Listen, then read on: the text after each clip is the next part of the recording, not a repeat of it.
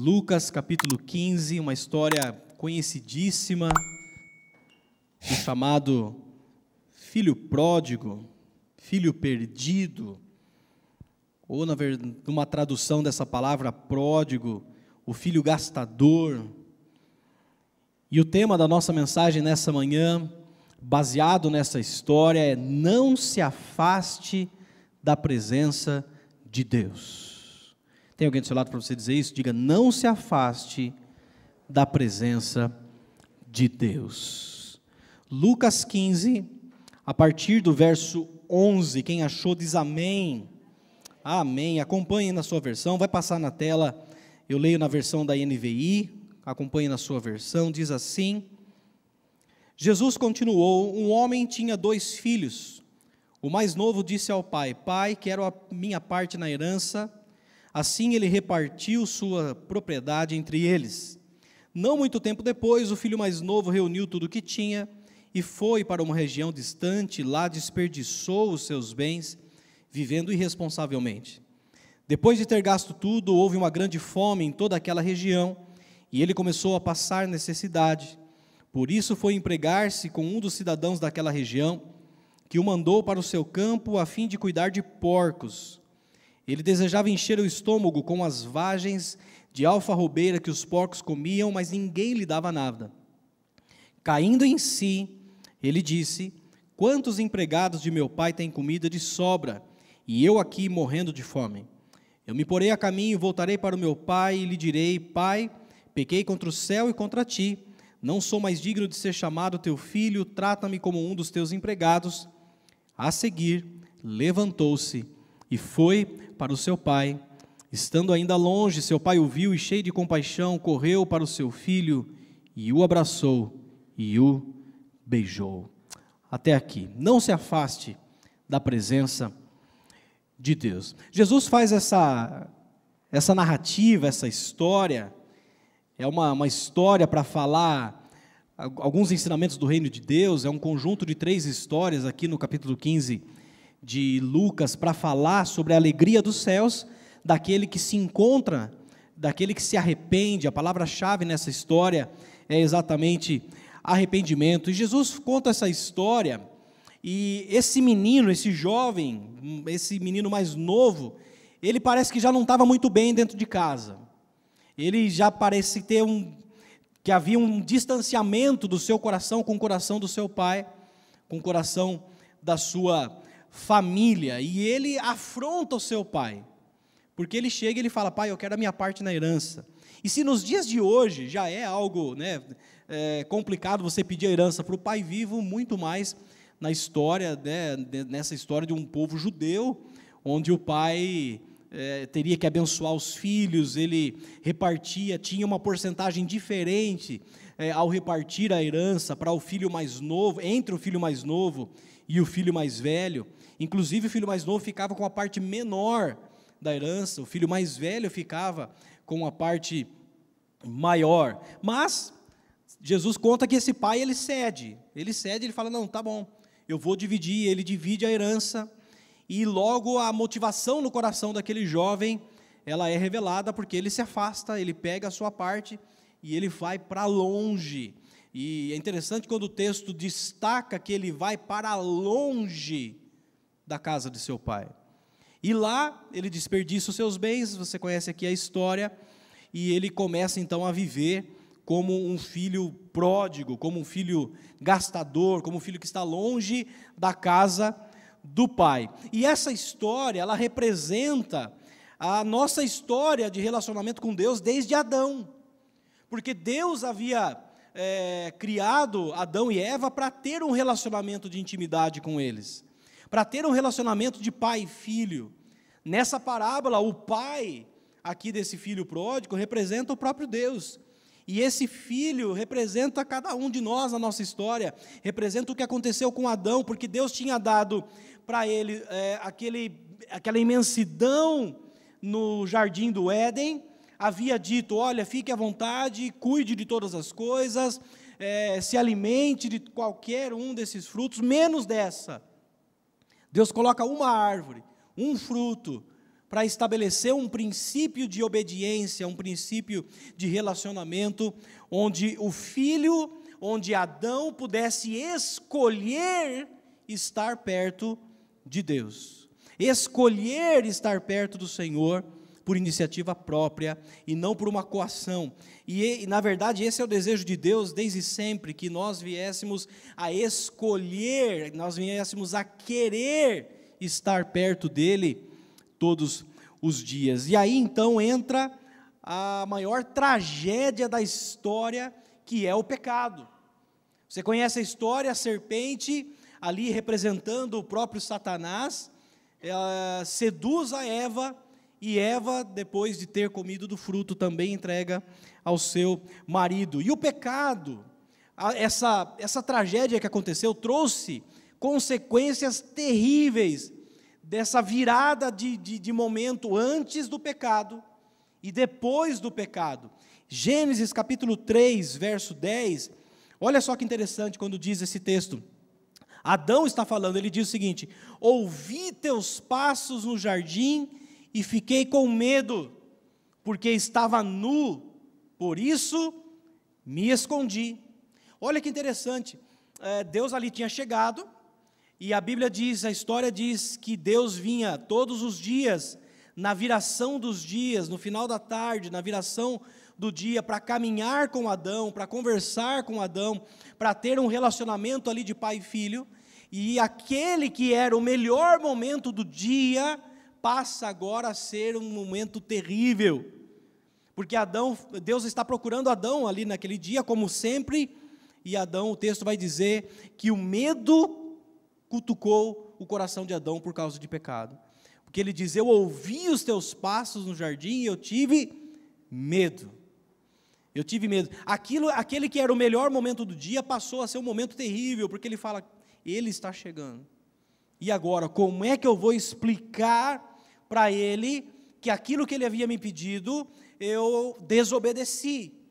O medo levou agora então à vergonha, porque Adão ele fala: "Eu tive medo porque eu estava nu". E na conversa, de repente Deus vai falar: "Mas, ué, mas quem que falou para você que, que que isso aconteceu? Quem falou para você que você estava nu? Quem te mostrou que que você estava nu?" A perca da inocência, aquela fuga porque Adão ele fala: Eu tive medo, porque eu estava nu, e eu fui e eu me escondi, gerando um sentimento de culpa no coração de Adão, por causa do pecado. Medo, vergonha, fuga, culpa.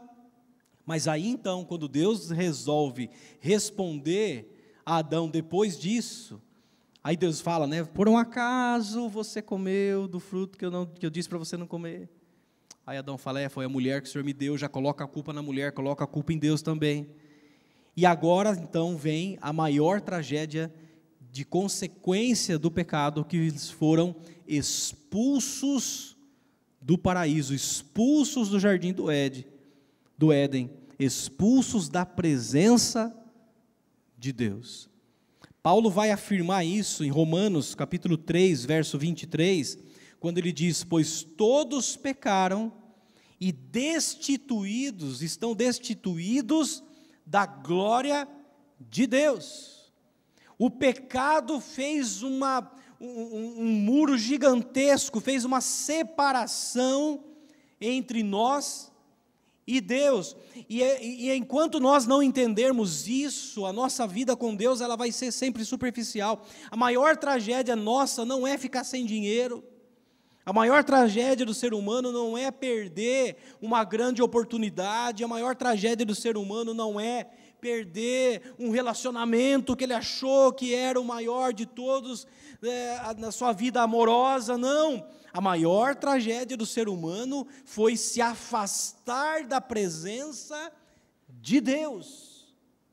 Foi saber que aquilo que é o que o alimentava todos os dias, que o renovava todos os dias, que dava direção a ele todos os dias, aquilo que ele tinha de intimidade com Deus foi perdido.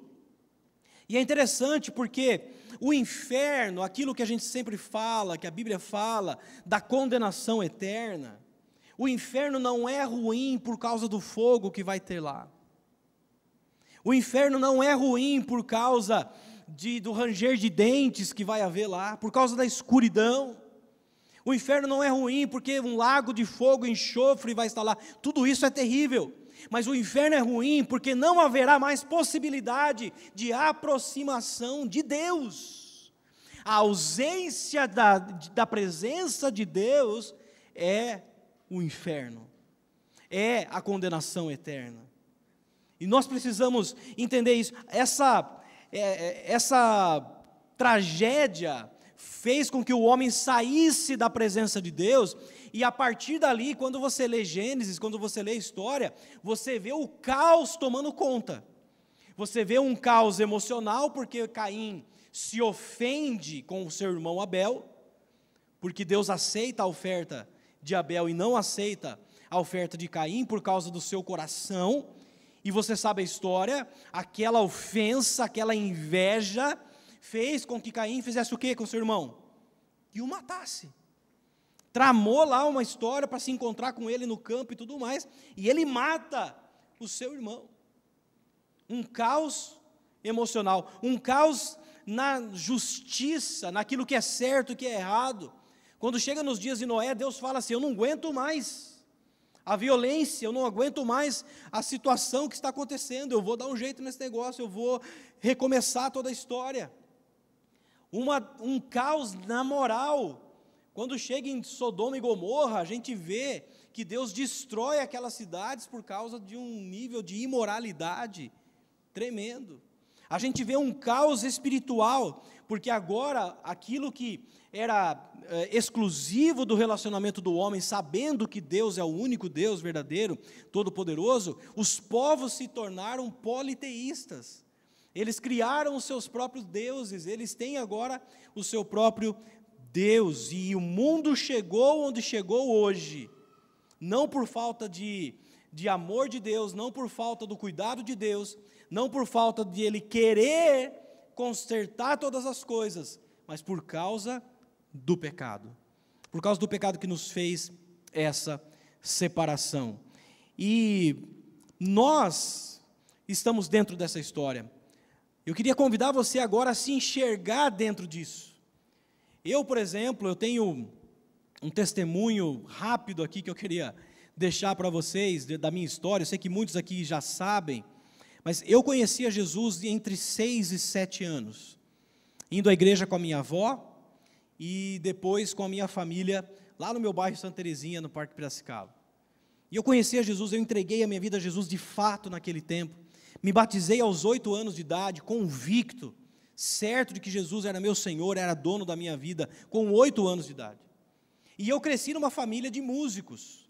Meu pai cantava, meu tio, meus tios todos cantavam.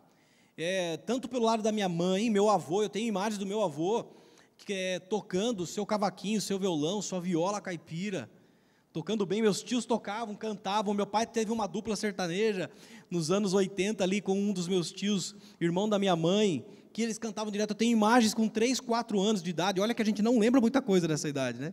Mas eu tenho imagens cantando com meu pai com 4 anos de idade em festivais sertanejos aqui na cidade, no SESC, houve, não sei como é que é hoje, mas havia uma época que toda semana tinha encontro de duplas sertanejas e tudo mais, e eu desde pequeno com o meu pai cantando lá, no Mirante, na Rua do Porto, em tantos outros lugares, cresci nesse, nesse meio, a família do lado do meu pai até hoje tem muitos músicos, a gente tem um grupo no WhatsApp aqui dos primos, que é, a gente tem até um projeto de gravar coisa junto, de cantar coisa junto, porque a gente tem muitos na família que, que são músicos excelentes, que tocam e, e são produtores. Eu tenho um primo meu que é, é, é, um músico conhecidíssimo no meio gospel, que ele é guitarrista e produtor do Fernandinho, do Israel Salazar, e de muita gente por aí, que é o tiozinho, Rodrigo Almeida, ele é meu primo de, de sangue, e muitos outros que cantam e tocam. E eu, quando eu tive os meus 14 anos, eu me afastei da igreja. Com 14 anos, eu já comecei a cantar e a tocar fora da igreja. Comecei a tocar em barzinho, comecei a tocar em festas e a coisa foi crescendo. Quando eu tinha meus 15 anos, eu já tocava numa banda de baile que viajava o Brasil. E eu era um adolescente meio rebelde. Às vezes eu nem avisava minha mãe. Quando ela sabia, eu estava lá em Minas Gerais tocando. Quando ela sabia, eu estava no Paraná fazendo um, uma semana inteira de, de shows lá. E eu comecei a tocar, tocar. Depois eu tive uma dupla sertaneja, onde a, a coisa começou a crescer para caramba. A gente tinha um empresário que era super influente, conhecido no meio, levou a dupla que a gente que eu tocava. Depois eu comecei tocando, depois participei, eu me tornei parte da dupla. A dupla mudou e eu passei a ser o cantor da dupla. Com essa dupla cantou em programas de televisão, SBT, Record, é, Bandeirantes, eu cantei na Festa Peão de Barretos, toquei em vários lugares. A, essa dupla participou do programa Amigos na Rede Globo, eu não lembro quem tem, quem é mais velho, vai lembrar daquela, daquele programa Amigos que tinha na Rede Globo, com a, as três principais duplas sertanejas da época, Chitãozinho Chororó, Zé de Camargo e Luciano, Leandro Leonardo, participou lá e o empresário estava colocando e tudo mais. A gente gravou em São Paulo com um produtor famoso, com um compositor do Jean Giovanni, com só gente que tocava para todo mundo. E aí, daqui a pouco, as coisas começaram a acontecer, e o empresário chega para a gente e ele fala: Olha, tem diante de nós uma proposta milionária para nós assinarmos com uma das maiores gravadoras aqui do Brasil. E aí a gente falou: Poxa, né, o nosso desejo naquele momento e o que me fez, me encantou na, nessa fase era a possibilidade de ganhar muito dinheiro com, com a música, com cantar. E, e, e fazer disso, né, a, a ficar famoso, ter sucesso e tudo mais. Porém, a história não é só aqui. Se eu conto só esse lado da história, tem gente que fala, poxa, que legal, né? Oh, nossa, pô, nossa, que joia. Cantou e cantou, não sei o que lá e tal, não sei o que. Pois é. Porém, paralelo a isso, eu já estava casado. a minha filha Letícia, que é essa que cantou aqui, a morena linda ali, ela tinha acabado de nascer. E o meu casamento já estava por, por acabar porque eu não parava em casa. Minha esposa não podia ir comigo. Aí eu viajava direto e tudo mais, e aquela loucura daquele momento do casamento. Naquele momento, a minha esposa se converte. Minha esposa é aquela morena mais linda do mundo que está ali no Data Show. Te amo, meu amor. Estamos juntos há 23 anos. Faremos 24 anos de casados esse ano. Naquele momento ela se converte, ela entrega a vida a Jesus. E ela, com a minha mãe, com a família, começa a orar por mim. Começa a dizer: Senhor, faz alguma coisa, começa a mover lá, porque esse fim não está legal, não vai dar certo. E eu me lembro até hoje, a minha mãe talvez esteja assistindo, que ela sempre assiste nossos cultos. Minha mãe, que é uma mulher de oração, uma mulher temente a Deus, ela sustenta a nossa família em oração. Nesse meio, eu era rebelde, lembra que eu disse, né? Eu era um adolescente, um jovem bem assim, eu não dava muito espaço para eles conversar comigo, não. E aí um dia ela me chamou e ela falou assim: Eu tive uma visão com você quando eu estava orando por você. Eu falei: Ai meu Deus do céu. Porque, assim, gente, mesmo estando longe, lá dentro de mim tinha um negócio assim: Você não está no seu lugar. Lá dentro de mim, eu nunca blasfemei contra Deus, nunca neguei a Deus, nunca disse que não seria do Senhor, mesmo não estando lá, mas eu estava afastado, então eu deixava esse, esse assunto quieto. Aí minha mãe chamou assim: Eu tive uma visão com você, quando eu estava orando por você. Você estava no meio de um círculo, cercado por demônios, e esses demônios, eles estavam meio afastados. Mas na, na medida em que a, as coisas estão acontecendo, esse círculo está fechando sobre a sua vida. E eu vi você numa situação em que você não vai conseguir sair mais. Desperta, se arrepende, volta para Jesus. Aquela coisa de mãe ali que é crente, que está clamando por mim. E eu, na hora, eu, eu, eu me baqueei. Eu falei assim: meu Deus. Mas, né, vamos lá, estamos com um contrato milionário para assinar, uma coisa grande para frente e tudo mais. Eu falei: não, vamos seguir o negócio. Aí, o que, que aconteceu? Minha esposa orando, a igreja orando, minha mãe orando por mim e tudo mais. Nós estávamos na semana de ir para o Rio de Janeiro para assinar o tal contrato, o tal contrato milionário. E aí eu me lembro que naquela semana, a gente estava no escritório que a dupla tinha aqui no centro da cidade. E aí estava eu, estava o parceiro da dupla e o empresário. E eles falaram: a gente vai na semana que vem.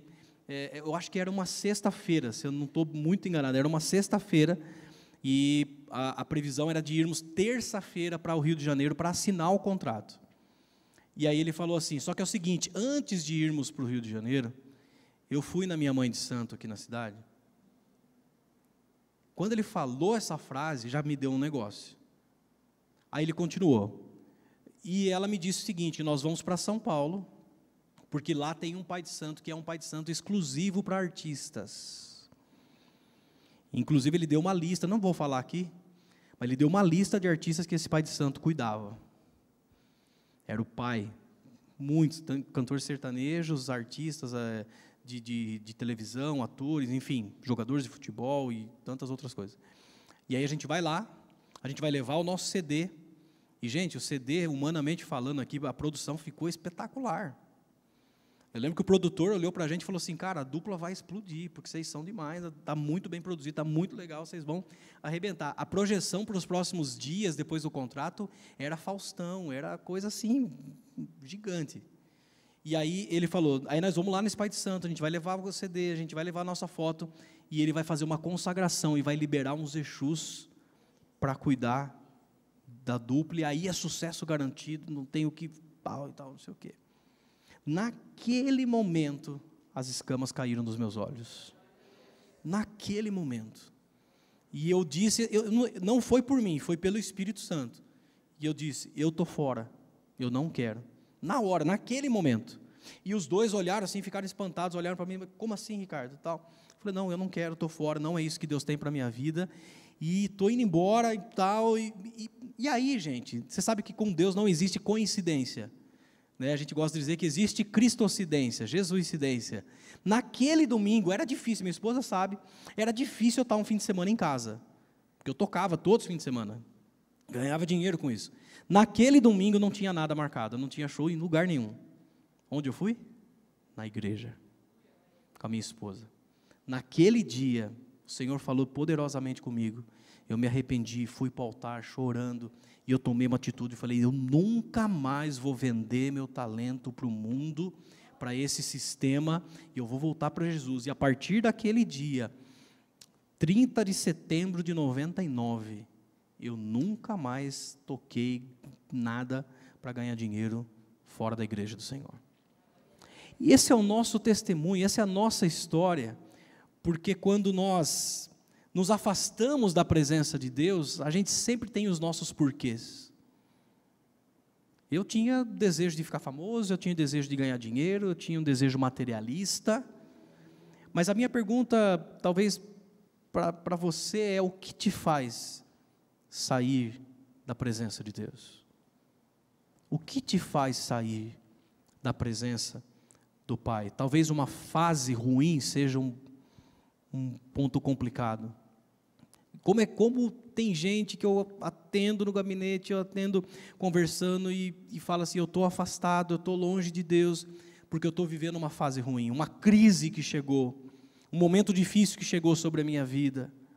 Talvez você esteja longe porque está flertando com o pecado, está tendo aquele. Gente, não se engane, eu tenho convicção de que tudo aquilo que eu fiz, me afastar da presença de Deus, foi movido por uma ambição por pecado dentro de mim. Talvez a gente se afaste porque a gente tem um poder de reação espiritual enfraquecido. Porque quando a gente se afasta um pouco da presença de Deus, quantos caminham com Jesus aqui? Diga amém. Amém. Mas quando você se afasta um pouquinho da presença de Deus, lá dentro você sabe. Você fala assim: não está legal. Não está legal. Eu não devia estar tá fazendo o que eu estou fazendo. Você pode não falar para as pessoas, você pode colocar talvez um, alguma justificativa dentro de você, mas lá dentro você sabe, não está legal. Todo esse tempo que eu fiquei afastado, foram quase sete anos, seis anos e pouco, eu fiquei afastado, tocando na noite, vivendo tudo isso. Em todo momento, em muitos momentos, muitos momentos, o Espírito Santo me tocava e falava: não está certo. Esse não é o seu lugar. E quantas vezes a gente tem essa, esse toque do Espírito Santo esse toque te lembrando, falou: olha, esse relacionamento está te fazendo mal. Esse lugar que você está não é para você. Esses ambientes que você anda indo não faz parte daquilo que eu tenho de plano para você. Esse caminho que você está tomando não é para você, não é para quem me chama de pai. E aí a gente sabe disso, mas a gente tem um poder de reação espiritual enfraquecido. A gente não consegue tomar uma atitude levantar de pé e dizer: Eu não vou fazer isso, eu quero voltar para a presença de Deus. Eu não sei qual é a distância que você está de Deus hoje, mas essa semana isso ficou tão forte no meu coração. Nas minhas orações, eu falo pastor Fernando que às vezes eu venho de manhã aqui e fico andando aqui, né? Eu chego cedo aqui, quando não tem ninguém aqui de semana. Eu fico andando aqui, às vezes até arrumo as cadeiras aqui, tudo, fico tocando aí nas cadeiras, orando por cada um, orando pela igreja, orando pelo, pela família, orando pela minha vida. Às vezes eu me debruço aqui nesse altar e eu falo, Deus, de nada vale se eu não estiver perto do Senhor. Culto não tem sentido se Deus não estiver aqui. As nossas músicas não têm sentido se Deus não estiver aqui as nossas palavras, as pregações que são faladas, tudo aquilo que fazemos não faz sentido se nós não estivermos perto de Deus. Quem está entendendo o que eu estou querendo dizer nessa manhã? Eu não sei qual é a distância que você está de Deus essa manhã, mas a palavra do Senhor para você é: não se afaste da presença de Deus. Jesus continua dizendo que aquele jovem, em algum momento, ele tem a palavra-chave para retornar à presença de Deus. E a palavra-chave para o retorno à presença de Deus é arrependimento. Diga comigo, arrependimento. Arrependimento. E eu queria, em poucos, nos próximos minutos, destacar três coisas para nós levarmos para essa reflexão para essa história desse jovem, esse testemunho que eu deixei para você nessa manhã, e sobre esse perigo de se afastar da presença de Deus. E a primeira coisa que eu quero destacar, cuidado ao questionar as ações de Deus. Cuidado ao questionar as ações de Deus. Esse jovem, eu fui assim, eu falei que eu, eu me identifico demais com essa história do filho pródigo, porque eu era assim. Talvez você hoje é um pai, é um avô, e você fala assim, mas esse adolescente é rebelde, mas esse não sei o quê. Às vezes eu já falei isso, mas aí eu olho para quando eu era adolescente. E eu falo, meu Deus do céu, eu era pior. Se você não tem filho, minha filha, Deus abençoe, te amo, tá? Não escuta isso não. Mas eu era muito pior. Rebelde, boca dura. Meu pai falava assim: baixa essa boca, fala comigo. Fala direito. Sou seu pai, filho. Minha mãe também. Não, respeite. Sou sua mãe. E você acha que esse jovem aqui chegou para o pai querendo sair fora, por quê? Porque ele já estava questionando o pai, falar, ah, pai, o senhor não está cuidando direito, o senhor não está fazendo as coisas direito, o senhor não está fazendo do jeito que eu queria que as coisas fossem. E questionar a Deus é um perigoso caminho. Questionar as ações de Deus é um caminho que nos vai fazer nos afastar daquilo que Ele está gerando em nós e para nós. É interessante porque a história de Jó, Jó, se você não leu a história de Jó, te convido a, a ler o livro de Jó com calma. Você vai ver o que ele perdeu e tudo mais, e não chegou um momento que ele falou assim: bom, eu preciso ter uma conversa com Deus. Ele começa a questionar a Deus. Eu separei um texto para a gente ler junto aqui de Jó 23, os versos 3 a 5. Olha só, Jó, no ápice do seu questionamento, no ápice da sua. Tinha perdido já tudo, você conhece a história, perdeu seus bens, perdeu os filhos, estava perdendo a saúde, tá, a mulher estava na cabeça dele do lado, tudo mais, a coisa estava terrível. No meio disso tudo, ele diz o seguinte, Jó 23, e 3 a 5: Se tão somente eu soubesse onde encontrá-lo, quem encontrar? Ele está falando de Deus ali, e, e ir à sua habitação, eu lhe apresentaria a minha causa, encheria a minha boca de argumentos, estudaria o que ele me respondesse e analisaria o que me dissesse. Olha só o ponto que Jó começa a chegar, no ápice do seu questionamento. Ele olha para Deus, ele olha para o céu e fala assim: Bom, onde o senhor está? Vamos sentar, vamos bater um papo. Eu quero ouvir o que o senhor tem. Eu vou encher minha boca de argumento. Eu vou ouvir o que o senhor. Olha só a petulância do questionamento de Jó. Eu vou ouvir o que o senhor vai ter, tem para me dizer. Eu vou analisar o que o senhor tem para me dizer. E aí a gente vai continuar discutindo. Só que a história, se você continuar lendo, gostaria de, um, de, de ler aqui o livro de Jó inteiro, principalmente a partir do 38, quando Deus resolve falar, quando Deus resolve responder os questionamentos de Jó. Deus não se dá o luxo de explicar para Jó o que estava acontecendo, Deus não se dá o luxo de responder todas as questões de Jó, simplesmente ele passa um sabão em Jó, do capítulo 38 em diante, que quando chega no 42, Jó ele está miudinho. Esse Jó que está aqui, é, vamos conversar, quero saber o que o Senhor tem para me dizer, eu vou analisar a sua questão e tal, não sei o quê. E quantos de nós não fazemos isso com Deus? Questionar a Deus não é um bom caminho. Quantos de nós a gente olha e fala assim, é, onde está Deus? O que, que Deus está fazendo? Por que, que Ele não faz assim? Por que, que Ele não resolve assado? Eu acho que Ele não está vendo a minha situação. Não é possível que Deus isso, que Deus aquilo, questionando. E Deus, quando responde a Jó, no final, ele pianinho, lá no capítulo 42, ele vai dizer o seguinte: olha só como mudou o tom de voz de Jó. Sei que podes fazer todas as coisas, nenhum dos teus planos pode ser frustrado. Tu perguntaste, Deus perguntou para ele na conversa, lá no capítulo 38 em diante: Quem é esse, falando de Jó, que obscurece o meu conselho sem conhecimento? Aí Jó continua: Certo é que falei de coisas que eu não entendia, coisas tão maravilhosas que eu não poderia saber. Tu disseste, Deus falou, agora escute, e eu falarei. Vou fazer-lhe perguntas e você me responderá. Que Deus falou assim para ele: Onde você estava quando eu pus a linha de medir na terra? Onde você estava quando eu disse para as águas do mar: Até aqui você vem, daqui para cá você não vem mais?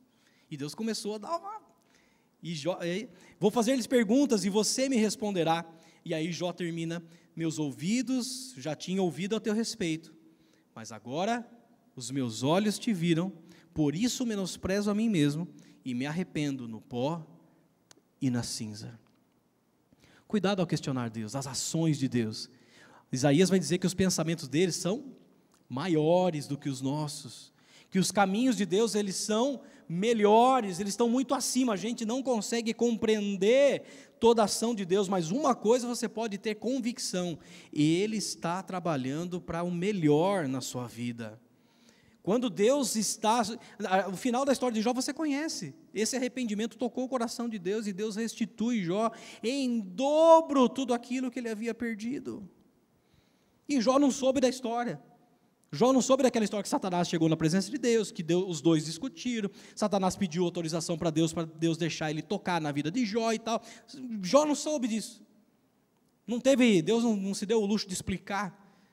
A única coisa que teve foi a convicção de que Deus é soberano e a soberania de Deus é suficiente para nos guardar. Você pode dizer amém por isso? Cuidado ao questionar as ações de Deus. Segundo, são só três. Tenha coragem de reconhecer o que está fora de lugar. Nesse caminho de cuidado para não se afastar da presença de Deus, nós precisamos de coragem para reconhecer o que não está no lugar. Coragem para olhar para si mesmo, ser honesto consigo mesmo e de repente abrir os olhos de fato e encontrar o que está fora do lugar em nós. O texto diz acerca desse jovem, no verso 17, no início, que ele cai em si, caindo em si. O que é o cair em si, gente? É o abrir dos olhos. Sabe aquele momento que eu disse que as escamas caíram dos meus olhos? Eu caí. Eu fiquei assim, falei, meu Deus, o que eu estou fazendo da minha vida? Que caminho é esse que eu estou percorrendo? Cair em si é exatamente ter a coragem de olhar com sinceridade para dentro de si e fazer essa pergunta que de repente você pode fazer aí no seu coração: o que está fora do lugar na minha vida? O que, que não está legal?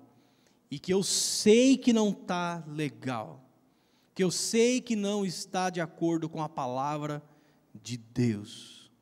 Na minha família, nas minhas finanças, nos meus negócios, nas minhas ações, nos meus secretos, o que, que não está de acordo? E talvez a oração mais difícil de ser feita com verdade nesse momento, é a feita por Davi no Salmo 139.